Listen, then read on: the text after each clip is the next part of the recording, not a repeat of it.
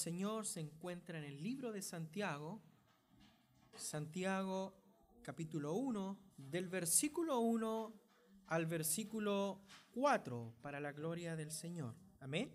Si lo hemos encontrado, me confirma con un amén, por favor, hermanos, para poder comprender de que ya han encontrado el texto bíblico. Amén. Dice así la palabra del Señor. Santiago, siervo de Dios y del Señor Jesucristo, a las doce tribus que estaban en la dispersión. Salud.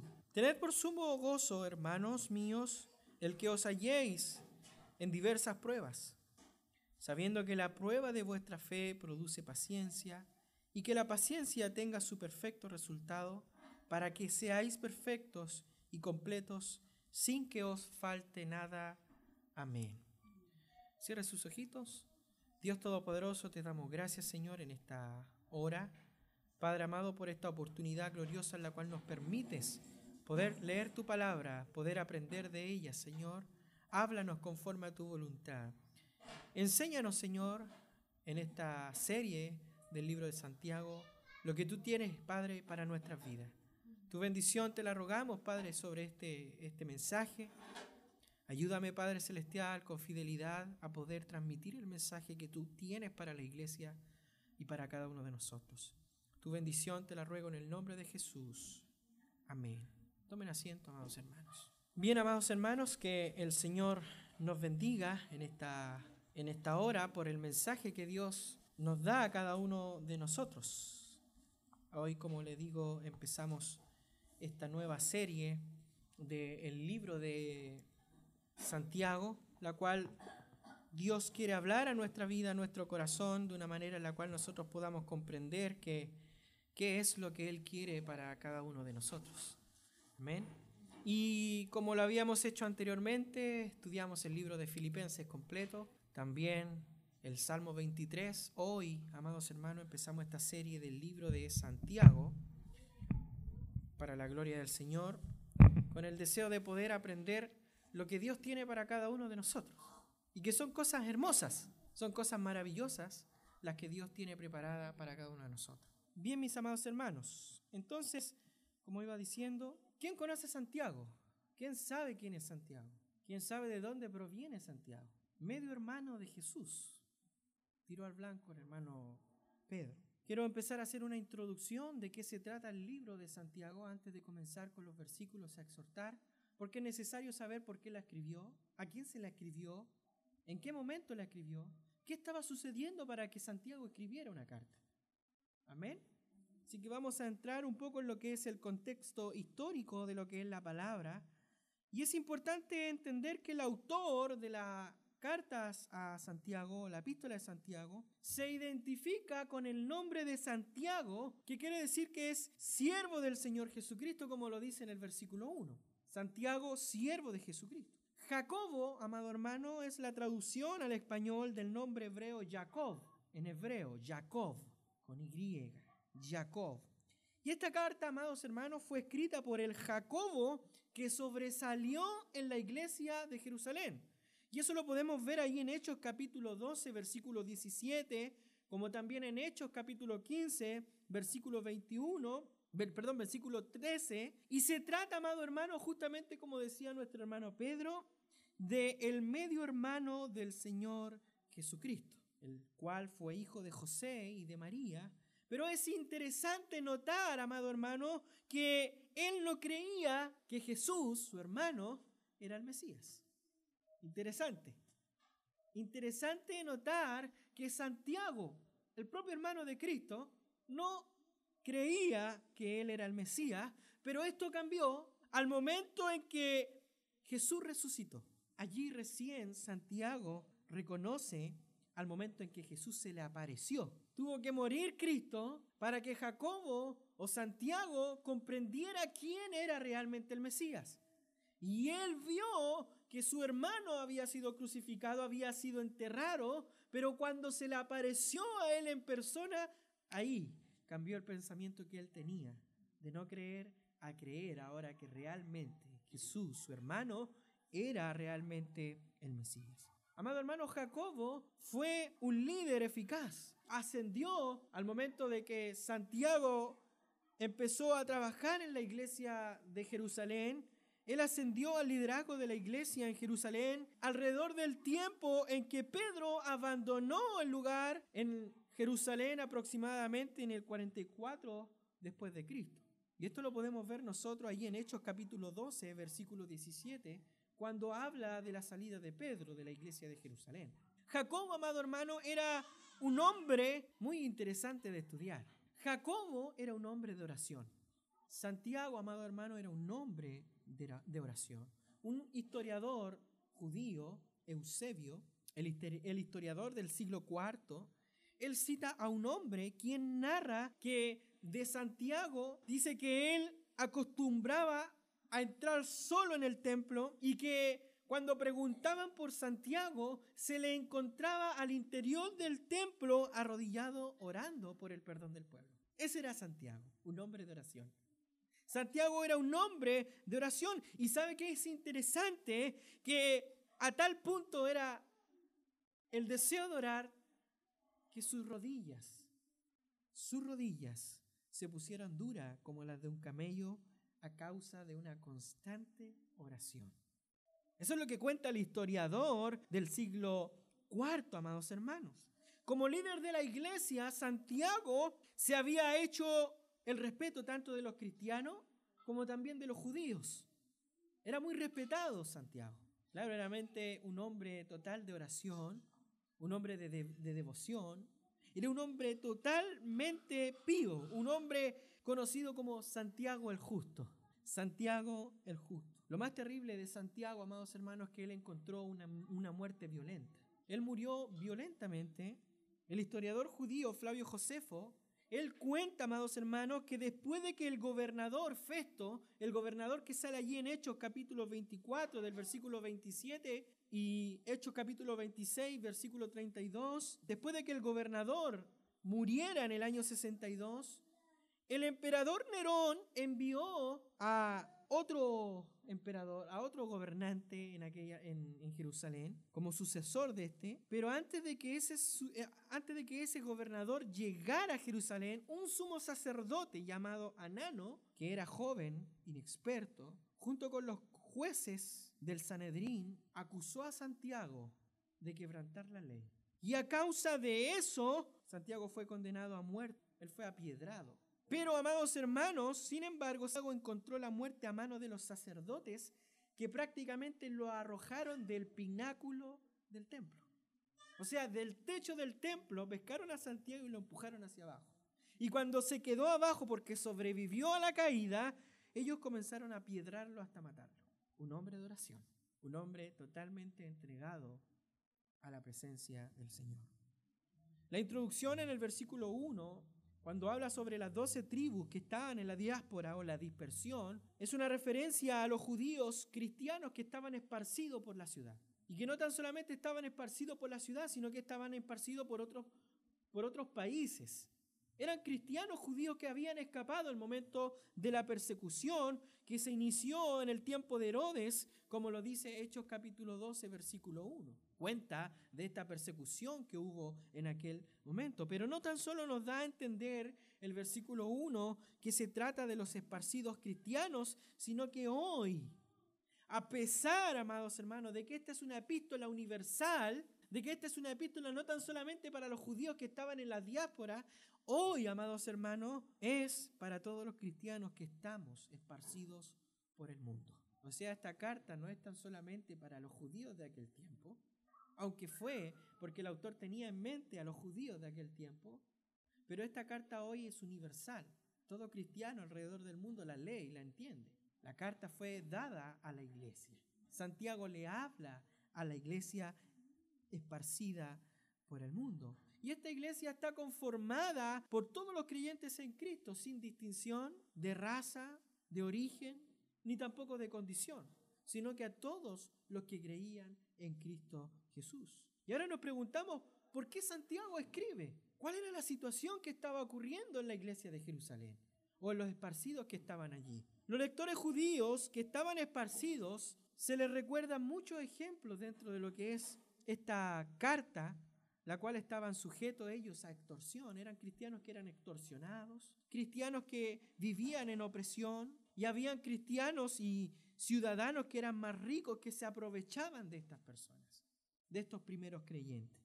Por esta circunstancia, habían cristianos que buscaban el favor de los hombres, el favor de los ricos, a quienes trataban con parcialidad a favor, ¿no es cierto?, en la congregación, como lo dice Santiago, capítulo 2, versículo 2, habla de la parcialidad, cosa que a Santiago no le gusta que dentro de la iglesia haya diferencia entre ricos y pobres. Santiago dice, esto no debe ser así, hermanos. Eso es lo que enseña en esta carta. Y no tan solamente esta carta enseña con respecto a la parcialidad que había en la congregación, sino que también conducía más bien a una práctica de un estilo de vida verdadera cristiana, una vida de piedad. Santiago es un llamado, una exhortación al pueblo de Israel o a los eh, eh, hermanos de la iglesia que estaban dispersos a vivir una vida en santidad, a vivir una vida de piedad, de amar al prójimo. También eh, habla de aquella conducta que prácticamente llevaba ahora a manifestar el orgullo. Se da cuenta que cuando hay prominencia de una persona y a otra persona se le mira un poco en menos, siempre resalta el orgullo. Santiago habla en contra de eso. Eso es lo que vamos a estar viendo todos estos domingos, que es lo que el Señor nos quiere hablar conforme a la carta de Santiago. También habla de la falta de compromisos en los creyentes. Habla de la, falta de compromiso que buscan sus propios negocios antes de los negocios del reino de Dios. Yo estoy seguro, amados hermanos, que en esta carta vamos a ser exhortados, vamos a ser examinados, vamos a recibir quizás llamados de atención, amado hermano.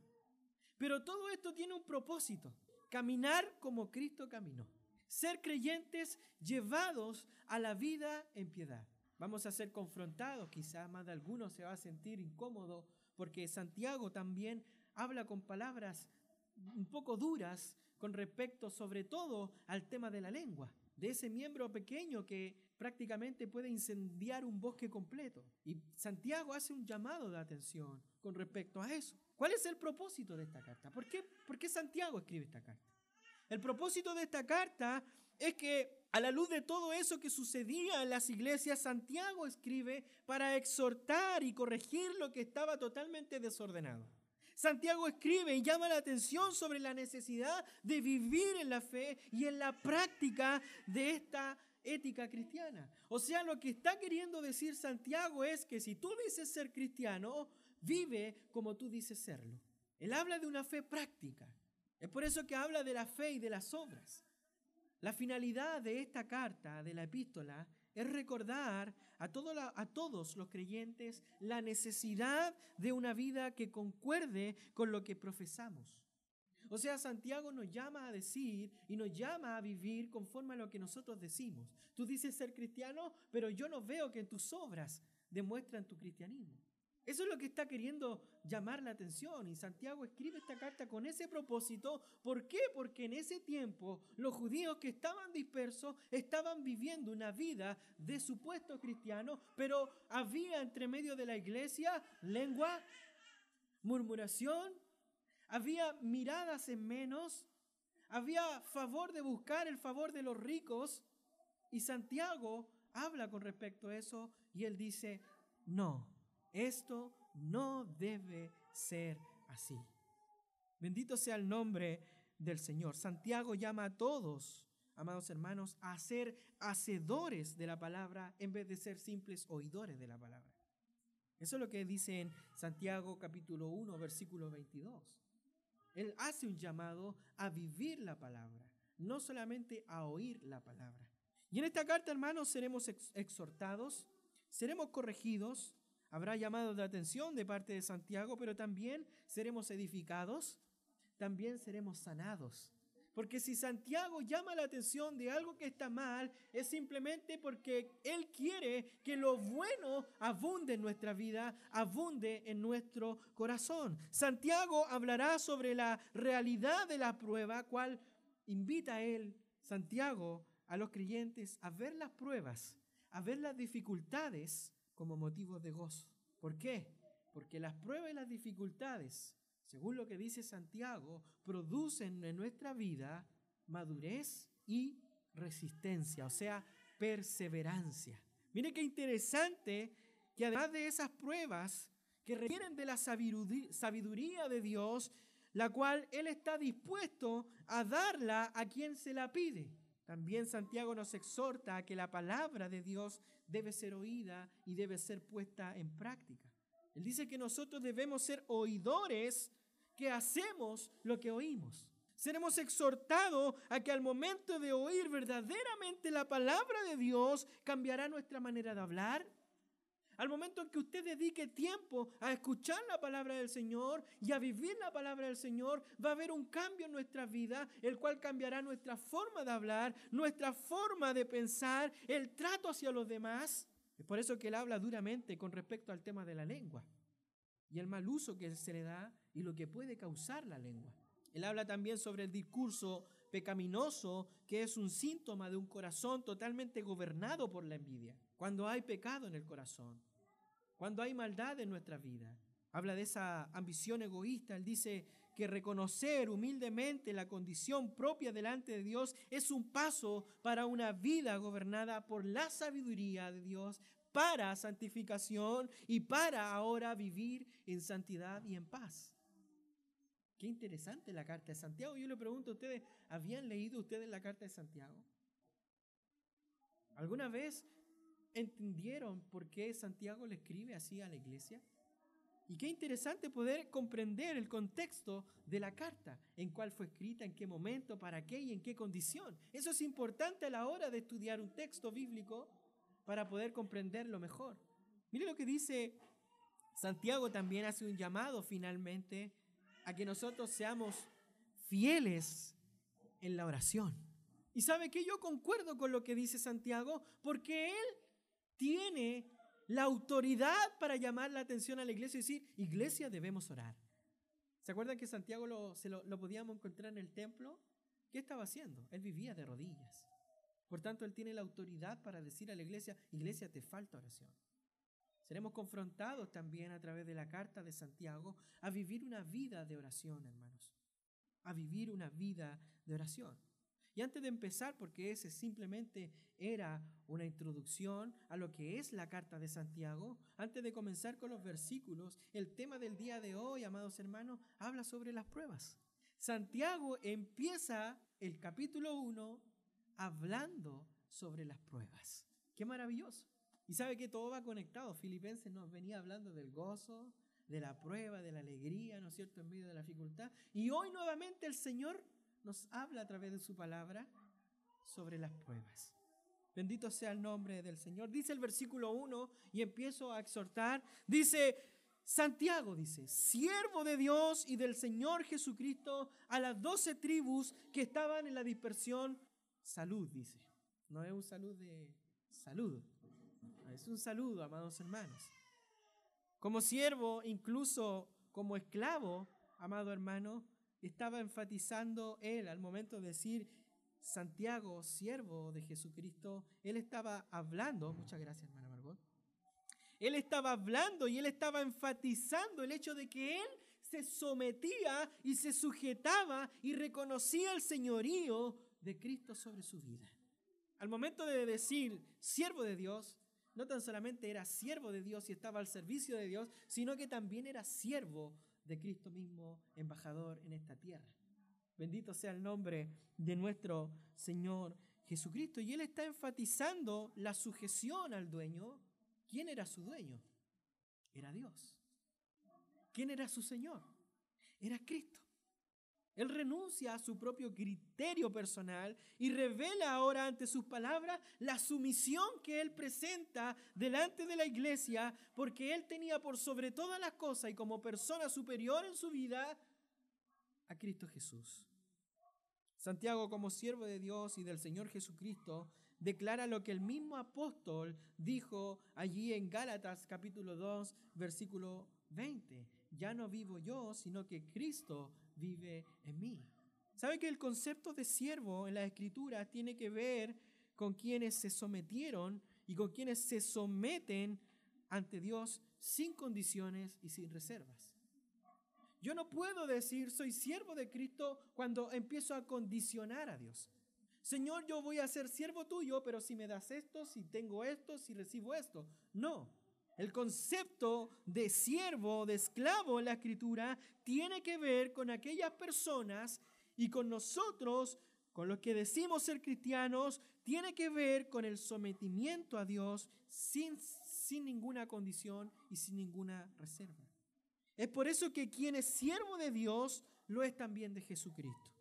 Hermanos, la condición más alta que un cristiano puede aspirar o el puesto más alto que un cristiano puede aspirar en este mundo no es que tú seas gerente de, de, tu trabajo, no es que tú tengas una buena situación. La mejor posición que el cristiano puede tener en este mundo es ser siervo de Cristo, es ser siervo de Jesucristo. Santiago, como hombre, él pudo haberse presentado, ¿no es cierto?, relacionando, diciendo, aquí estoy yo, yo soy el hermano, yo yo soy el hermano de Jesús. Pero él no se presenta así. Tampoco dice, yo soy el líder de la iglesia. No, él dice, soy siervo de Jesucristo. Qué humildad tan grande, ¿no? Qué humildad tan grande. Ese era el mismo sentir que había en el apóstol Pablo cuando escribe allí en Primera de Corintios, capítulo 4, versículo 1, cuando dice, así pues, téngannos, ¿quiénes? Los hombres, dice, por servidores de Cristo y administradores de los misterios de Dios.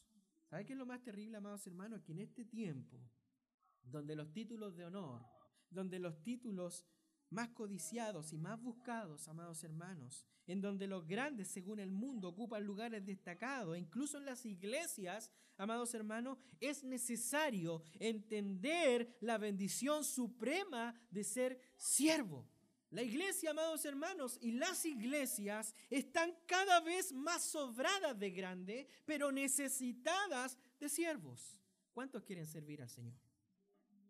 Hoy hay muchas iglesias donde están sobrando grandes, pero tienen necesidad de pequeños, de siervos. Es por eso que Santiago hace un llamado al servicio, a un compromiso a servir a Dios a servir a Cristo. Mire lo que dice el versículo 2. Dice, hermanos míos, tened por sumo gozo cuando os halléis en, en diversas pruebas. Y tengo más que claro, amados hermanos, yo creo que usted también tiene más que claro que es imposible no ser confrontado aquí por Santiago con respecto a las situaciones de las pruebas. Nada mejor que llamar la atención a la iglesia invitándola a considerar y decir, Oigan, por favor, consideren, consideren ustedes y tengan por gozo las pruebas. Santiago hace un llamado de atención y le invita a los hermanos a reflexionar sobre las pruebas. Hermanos, los cristianos en el tiempo de la epístola, cuando fue escrita, habían comenzado a pasar por diferentes pruebas. Estaban siendo eh, eh, golpeados, algunos abusados de poder, otros siendo maltratados, había problemas, había pruebas y más de alguno de ellos, por estas pruebas, estarían privándose de la bendición del gozo. Yo le pregunto a usted, en las pruebas que usted ha pasado, ¿la prueba le ha quitado el gozo? Muchas veces sí, ¿no? Muchas veces la prueba nos quita el gozo. Pero Santiago hace un llamado de atención y él dice, hermanos, reflexionen, piensen sobre las pruebas. ¿Por qué una prueba? ¿Para qué una prueba? A los cristianos afligidos, por las pruebas les venía un mensaje de aliento, de gozo. Y es interesante ver la comprensión y el trato de Santiago al momento de considerarlos como hermanos, porque Santiago entendía que los hermanos que estaban pasando pruebas y dificultades eran hombres comunes y corrientes como él. Y él se pone en el lugar de los hermanos y los llama hermanos. No tan solamente eran hermanos compatriotas de la ciudad, sino que también eran hermanos en Cristo. Eso quiere decir que Santiago se pone en el lugar de los hermanos y los llama a una reflexión. Y él le dice, hermano, yo sé que es difícil lo que estás pasando. Yo sé que es complicado lo que estás viviendo, pero considera, reflexiona. Él hace un llamado a una reflexión personal, ya que Santiago trata de que los que oyen sus palabras se amolden y se ajusten al pensamiento de una determinada forma. ¿Y cuál es esa forma? La reflexión, amados hermanos, tiende a afirmarse en el gozo. No se trata de un gozo limitado, se trata de un gozo pleno. Él dice, tened por sumo gozo, dice, cuando os veáis, o seáis rodeados, dice, de diversas pruebas o diversas dificultades. Lo que equivale a este versículo es que el cristiano ha caído en una situación angustiosa, el cristiano ha caído en una situación conflictiva a causa de las diversas pruebas. Las pruebas son situaciones, hermanos, son dificultades dolorosas que, que tienen un propósito. Las pruebas, por muy dolorosas que sean y muy dificultosas que sean, ponen a prueba la fe del creyente. Son las luchas externas los conflictos propios de la vida cristiana, de las cuales Cristo también nos advirtió. ¿Se acuerda lo que Cristo advirtió allí en Juan 16, 33? Él dijo lo siguiente, estas cosas os he hablado para que en mí tengáis paz. Él dice, en el mundo tendréis aflicciones. Pero él da la esperanza, dice, confiad, yo he vencido al mundo. Hermano, estas pruebas producen tristeza como consecuencia natural. Todos nosotros cuando pasamos una dificultad, por naturaleza nos entristecimos, nos angustiamos, nos desesperamos, nos dolemos, amados hermanos. ¿O no? ¿O usted no se duele cuando pasa alguna dificultad? Todos nos dolemos, todos nos dificultamos y un sinfín de cosas. Pero sin embargo, amados hermanos, Santiago, el apóstol Santiago en esta carta llama a todos los creyentes a que cuando surjan las pruebas, a que cuando surjan las dificultades, en lugar de tristeza se sienta el gozo en el corazón. Y usted me podrá decir, pero pastor, eso es difícil. ¿Cómo me está pidiendo usted que yo sienta gozo cuando estoy pasando una prueba? Entendamos bien el texto. Yo sé que, hermano, las pruebas no son, en sí mismas, no son motivo de gozo. Yo entiendo que no sea motivo de gozo. Y entendemos que es difícil, que es complicado pasar una prueba.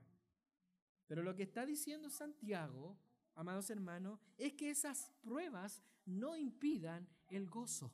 Yo sé que más de alguno de ustedes ha llegado con un problema, pero que esa prueba o ese problema en este lugar no le impida gozarse en el Señor. Eso es lo que está queriendo decir el apóstol Santiago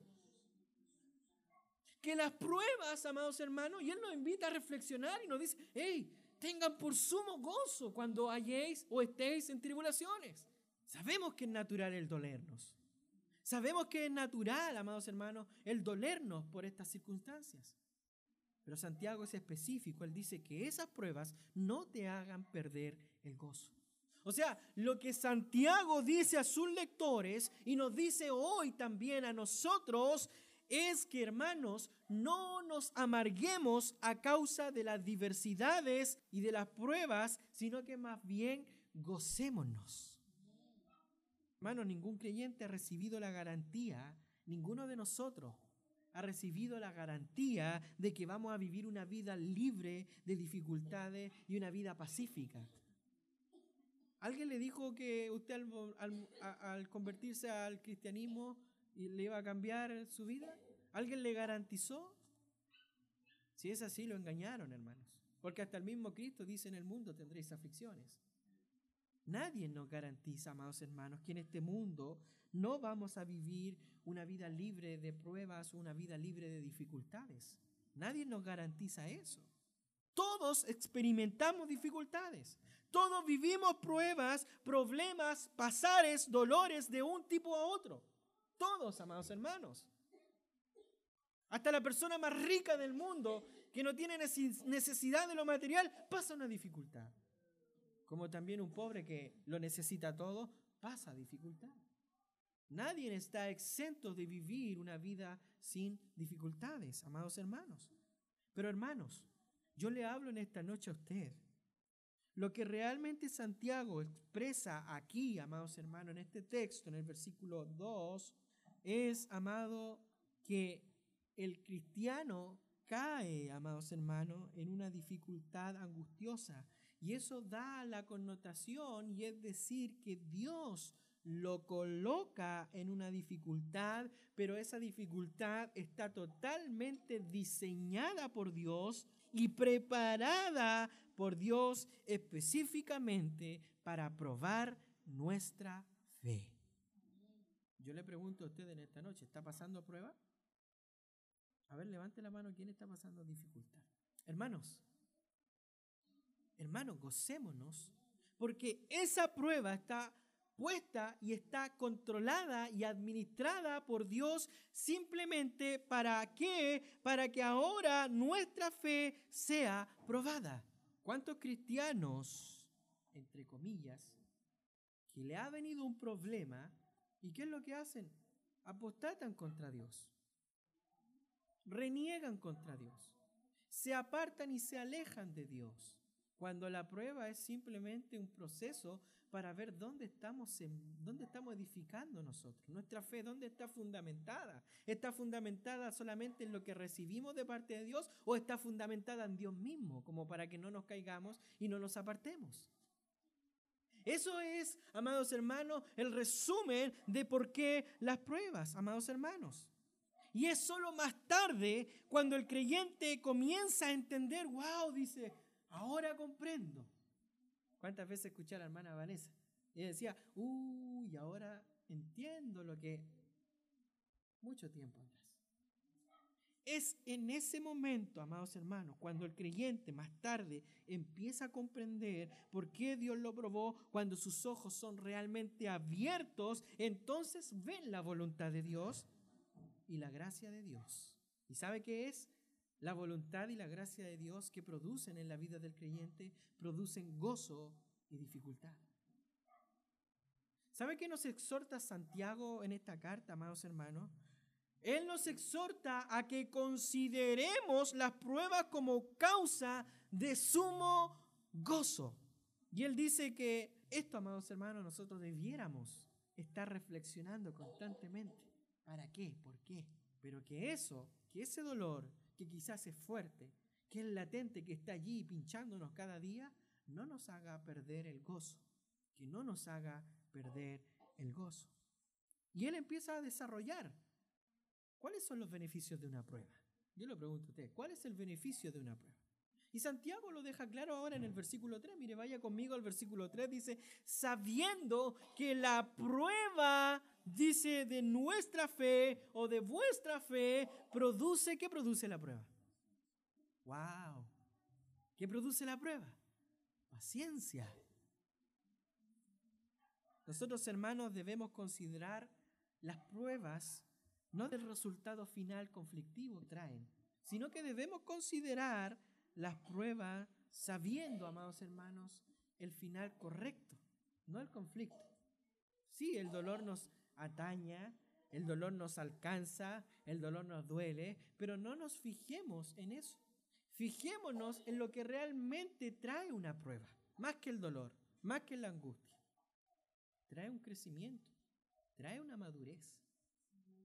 La palabra sabiendo aquí en el versículo 3 viene del griego ginosco, que significa, que indica, amados hermanos, conocimiento y estos hermanos prácticamente conocían los resultados de las pruebas. Los hermanos que estaban dispersos, ellos sabían cuál era el resultado de las pruebas. Ellos sabían cuál era el resultado de las pruebas, es decir, tenían un conocimiento de, que, de, qué era lo que Santiago le estaba diciendo prácticamente. Ellos sabían lo que Santiago le estaba queriendo decir. Ellos tenían un conocimiento. Porque sabían que la prueba de vuestra fe produce paciencia. Ellos lo sabían. Lo que estaba siendo puesto a prueba no era la circunstancia, no era la familia, era la fe. Era la fe de ellos. Las pruebas, hermanos, no tienen que ser consideradas tanto desde el punto de vista del dolor que producen. Usted no tiene que mirar la prueba desde el punto de vista del dolor. ¡Ay, qué dolor me hace! ¡Qué dolor aquí! ¡Qué dolor acá! Estoy dolido. No mire las pruebas desde ese punto, amados hermanos, sino vea la prueba, vea cómo la prueba que confirma la realidad de la fe, es decir, lo que determina lo genuino que ha sido puesto en usted. La forma como usted actúe ante una prueba va a demostrar la genuidad de la fe que hay en usted. Cómo actuemos y cómo respondamos ante una prueba va a demostrar en dónde está fundamentada nuestra fe. Si está fundamentada en las emociones, hermano, nos vamos a ir a las pailas. Posiblemente caigamos en depresión. Pero cuando comprendimos que las pruebas, amados hermanos, las vemos desde el punto de vista, amados hermanos, de que nuestra fe es probada, entendamos, amados hermanos, la mejor forma de responder ante una dificultad es simplemente aceptando, amados hermanos, que detrás de toda esa prueba está Dios Todopoderoso controlando todo y que no nos deja solos. Él no nos desampara en ningún momento. Alguien podrá preguntarse, pero ¿cómo el Señor va a probar y por qué? Hermano, Él es soberano. ¿Usted cree que un niño puede perseverar en algo si siempre se le está premiando? No es así, hermanos. El niño va a hacer algo porque se le da algo. Y se mal acostumbra al niño a hacer eso porque se le da esto a cambio. Las pruebas, amados hermanos, determinan nuestra fe. ¿Dónde está fundamentada la fe? Nuestra fe tiene que estar fundamentada en Dios. Él es nuestra confianza mayor. Si nuestra fe está fundamentada en otra cosa, hermano, posiblemente lleguemos a apostatar contra Dios. Posiblemente lleguemos a altercar contra Dios. Posiblemente nos vayamos del cristianismo y no volvamos nunca más. Amados hermanos, de la misma manera que el oro, ponga atención, de la misma manera que el oro se purifica poniéndolo bajo la acción del calor, que al licuarlo permite retirar la escoria o los materiales que han sido entrelazados, así también el crisol de las pruebas en la práctica y purifica nuestra fe. Pero pastor, eso no es bíblico. ¿Dónde sale eso? Vaya conmigo ahí a Primera de Pedro, capítulo 1, versículo 6 al 7. Mire lo que dice la palabra del Señor. En lo cual vosotros os alegráis, dice, aunque ahora por un poco de tiempo, si es necesario, tengáis, dice, que ser afligidos en diversas pruebas. ¿Para qué? Para que sometida, dice, sea sometida a prueba, dice, vuestra fe, que es mucho más preciosa que el oro el cual, aunque perecedero sea, aunque perecedero se prueba con fuego, sea hallada en alabanza, gloria y honra cuando sea manifestado Jesucristo. Qué tremendo. Es poder ver o disipar aquella visión cuando venga Cristo y nosotros estemos delante del Señor y Él nos diga, bien siervo fiel sobre poco has sido fiel, sobre mucho te pondré. Entra en el gozo de tu Señor. Como quieren decir, lo lograste a pesar de todas las pruebas, perseveraste, fuiste fiel a mí. Qué tremendo, ¿no? Eso es lo que está queriendo decir Santiago, amados hermanos. Y aquí lo replica Pedro. ¿Para qué? Para que esa fe sea, sea hallada en el momento en que venga Cristo vuestra fe, como quieren decir, Cristo la felicite. Que esa fe que usted tuvo, pasando todas estas pruebas hasta el momento en que llega Cristo, sean de alabanza y de gloria cuando sea manifiesto Él. Es necesario entender, hermanos y hermanos, que detrás de cada prueba, permitiéndola, está Dios. Está Dios. Las pruebas, amados hermanos, por angustiosas que puedan ser, no son casualidades en la vida del creyente, no sino que la mano paternal del Padre que trabaja para acrisolar la fe, para probar la fe, para moldear la fe, está allí. Y es por medio de la angustia, de la prueba, amados hermanos, cuando podemos experimentar la realidad, la realidad de la gracia de Dios. Qué interesante es poder notar que a través de la prueba la gracia de Dios se presenta de una manera mayor. Y esto me trae recuerdo a esa alabanza que escribió una mujer que prácticamente quedó paralítica, luego parapléjica, vivió toda una vida mal, perdió su familia y un sinfín de cosas, y ella escribe, su gracia es mayor. Si las cargas aumentan, su gracia es mayor en la prueba, en la dificultad. Si más son las luchas, mayor es su gracia. Si más son las pruebas, mayor es su amor. Dice el himno. Su amor no termina, su gracia no acaba, un límite no hay al poder de Jesús. Amado hermano, no son casualidades las pruebas. Es por medio de la angustia, quizás de la prueba, cuando podemos experimentar la realidad de la gracia de Dios. Es en aquel momento, en las pruebas, cuando todo se nubla, cuando dejamos de ver con claridad, cuando el camino se va difuminando, cuando el camino se estrecha y cuando empezamos a caminar por el valle de sombra y de muerte, como lo vimos el domingo antes pasado, amados hermanos, es allí cuando las lágrimas son el pan de cada día. Es allí donde el creyente mantiene la confianza en Dios porque sabe que Dios está controlando la situación. La fe probada, hermanos, produce paciencia. La fe probada produce paciencia. O sea, en definitiva, el resultado de las pruebas, el, el, resultado de las dificultades es simplemente el aumento de paciencia en su vida. Gloria al Señor. La palabra en el griego original, aquí en el versículo 3, para referirse a paciencia, en griego es Jupomone, que significa, amados hermanos, resistencia, significa soportar, significa constancia. Y aquí en el texto tiene una connotación y un sentido de perseverancia. Las pruebas son como una carga sobre el cristiano. Sin embargo, amados hermanos, esas mismas pruebas generan, amados hermanos, la capacidad de soportar el peso permaneciendo debajo. Y un ejemplo de esto es Job. Job, amados hermanos, la carga de las pruebas no hizo que su fe se quebrantara, sino que él permaneció, él fue perseverante. Él fue perseverante. Y todo lo que vivió Job no hizo que perdiera la fe, sino que al contrario, él fue perseverante, amados hermanos, y en ningún momento manifestó en él un espíritu de resignación, sino de perseverancia. Lo contrario a perseverar, amados hermanos, es resignación que prácticamente la resignación es el camino a la derrota, pero el camino al triunfo es la perseverancia. Entonces, hermanos, la perseverancia o la paciencia es lo que permite esperar la intervención de Dios en medio de las tribulaciones. Y esto es claro cuando el salmista David dice ahí en el Salmo 40, versículo 1, dice, pacientemente esperé a Jehová. Y miren lo que dice el salmista. Y se inclinó a mí y oyó mi clamor. Pero ¿qué hizo el salmista David? Pacientemente. ¿Qué es lo que produce la paciencia? ¿Qué es lo que producen las pruebas?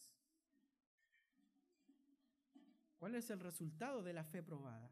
Miren lo que dice el versículo 4 y con esto terminamos. Dice, mas tenga la paciencia su obra completa para que seáis perfectos y cabales sin que os falte cosa alguna. ¿Qué quiere decir esto, amados hermanos? Nos preguntamos nosotros, pero pastor, ¿hasta cuándo? ¿Hasta cuándo entonces hay que tener paciencia, pastor? Ya estoy a punto de... ¿Hasta cuándo, pastor?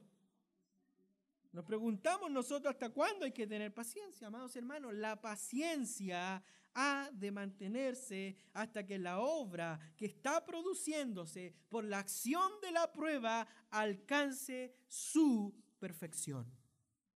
Wow.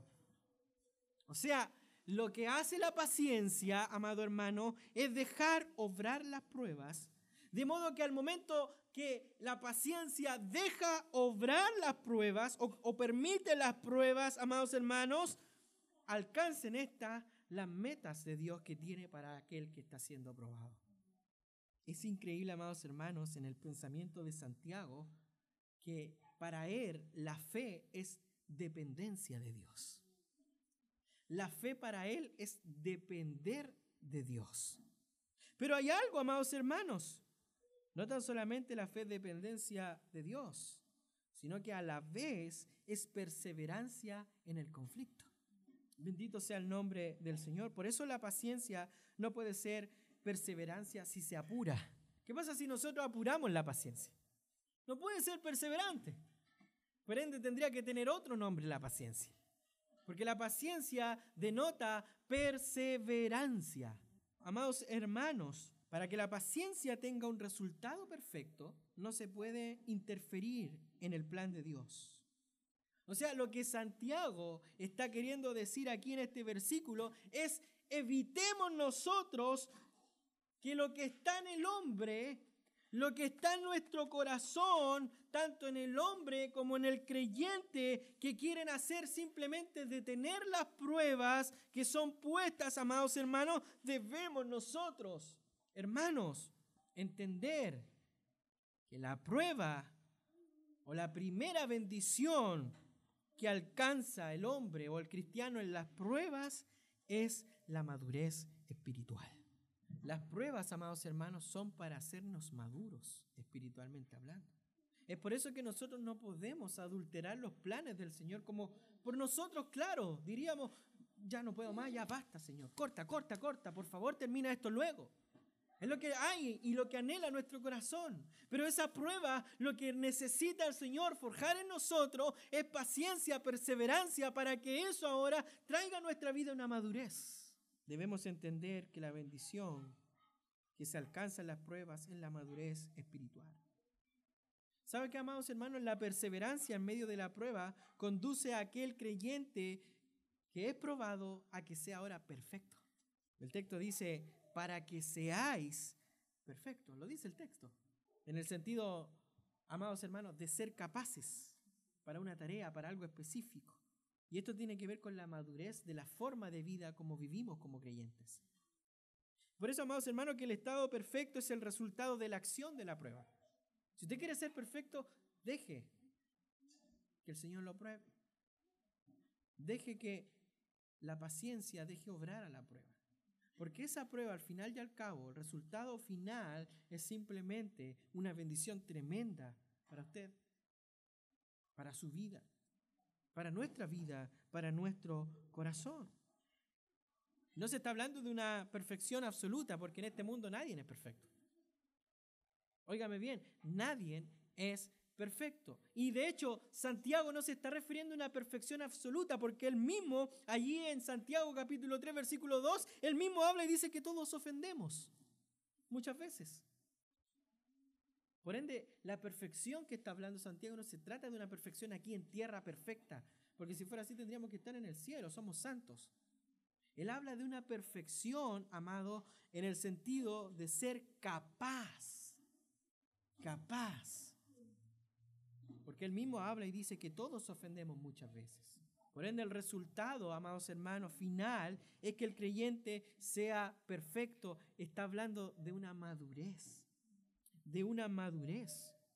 Si usted está siendo probado o está siendo probado, o está pasando alguna prueba, hermano, esa prueba es primeramente para ver dónde está fundamentada su fe. Y si su fe está bien fundamentado, eso va a producir en usted una paciencia que le va a llevar a usted a ser una persona madura.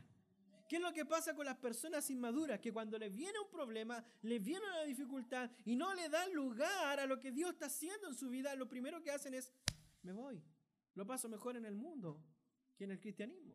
Me acerco a Cristo y mi vida se arruina. ¿O no? Y Santiago exhorta aquí a los creyentes y le dice, hermanos, por favor, no tomen una actitud de que si tienen una prueba me mando a cambiar. Por favor, reflexionen, dice.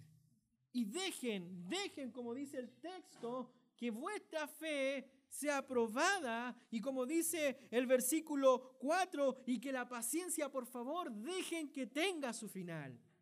Hermanos, debiera ser un motivo de gozo el hecho de estar pasando por pruebas. ¿Sabe por qué? Porque hay una promesa en la Biblia de que aunque andemos en valle de sombra y de muerte, su vara y su callado nos infundirán aliento. No estamos solos. Usted no está sola. Nosotros no estamos solos. Santiago lo mismo le está diciendo a la iglesia esparcida, a los cristianos que están siendo extorsionados, a los cristianos que están siendo golpeados, azotados y pasando una diversidad de pruebas. Le está diciendo, tengan por sumo gozo el hecho de que ustedes están siendo probados, porque la prueba va a producir en ustedes una madurez espiritual, un crecimiento en la fe. Hermano, yo sé que se torna difícil, yo sé que es complicado vivir en la situación en la cual nos encontramos muchas veces con dificultades, pero que eso, como dice el apóstol Santiago, que no nos robe el gozo. Pastor, pero es que es muy difícil lo que usted me está diciendo, al parecer no se está poniendo en mi lugar. Hermano, Santiago también se puso en el lugar de los que estaban siendo aprobados. Es por eso que les exhortó a que vieran las pruebas desde otro enfoque, no desde el enfoque del dolor, sino que de lo que la prueba produce, que es probar la fe para llevarlo ahora al cristiano y al creyente probado a una madurez espiritual. Quiero invitarle a orar en esta noche. Y que si usted está pasando alguna prueba, alguna dificultad, usted pueda decirle al Señor, Señor, dame paciencia. El Señor le va a responder, sí, hijo, yo te quiero dar paciencia, pero deja que la prueba siga. Hasta que cumpla su labor. Tiene su meta, tiene su límite, el Señor nos dice. No para siempre durará el invierno, dice por ahí el Señor, ¿no? Llegará el día en el cual toda lágrima, dice el Apocalipsis, será enjugada Todo lo que sufrimos en este mundo, en esta tierra, será enjugado por las manos del Señor. Pero es en ese momento cuando el Señor venga que nuestra fe, nuestra fe va a ser va a ser exaltada, va a ser alabada por permanecer pies en pies ante el Señor. Eso es lo que está exhortando en estos capítulos, en estos versículos Santiago. ¿Se da cuenta que la carta de Santiago es algo bien profundo, hermanos? Parte hablando de las pruebas. ¿Y sabe qué? Usted va a decir, pero pastor, como que falta algo, sí, faltan los otros versículos. Porque usted va a decir, pastor, pero ¿cómo sobrellevo esas pruebas ahora? Usted me dice que tengo que dejar actuar. No lo digo yo, lo, lo dice el apóstol Santiago. Dejemos que las pruebas que tengan su final. Pero ¿cómo, pastor? Los versículos siguientes, que son del próximo domingo, dan las herramientas. Ahí salen las herramientas y habla de la sabiduría. Una de las primeras herramientas que el Señor. Y el que tiene necesidad, pídale al Señor, dice. Quiero invitarle en esta noche a orar y que podamos conversar al Señor. Esta es su palabra para el Señor, sea la gloria y la honra.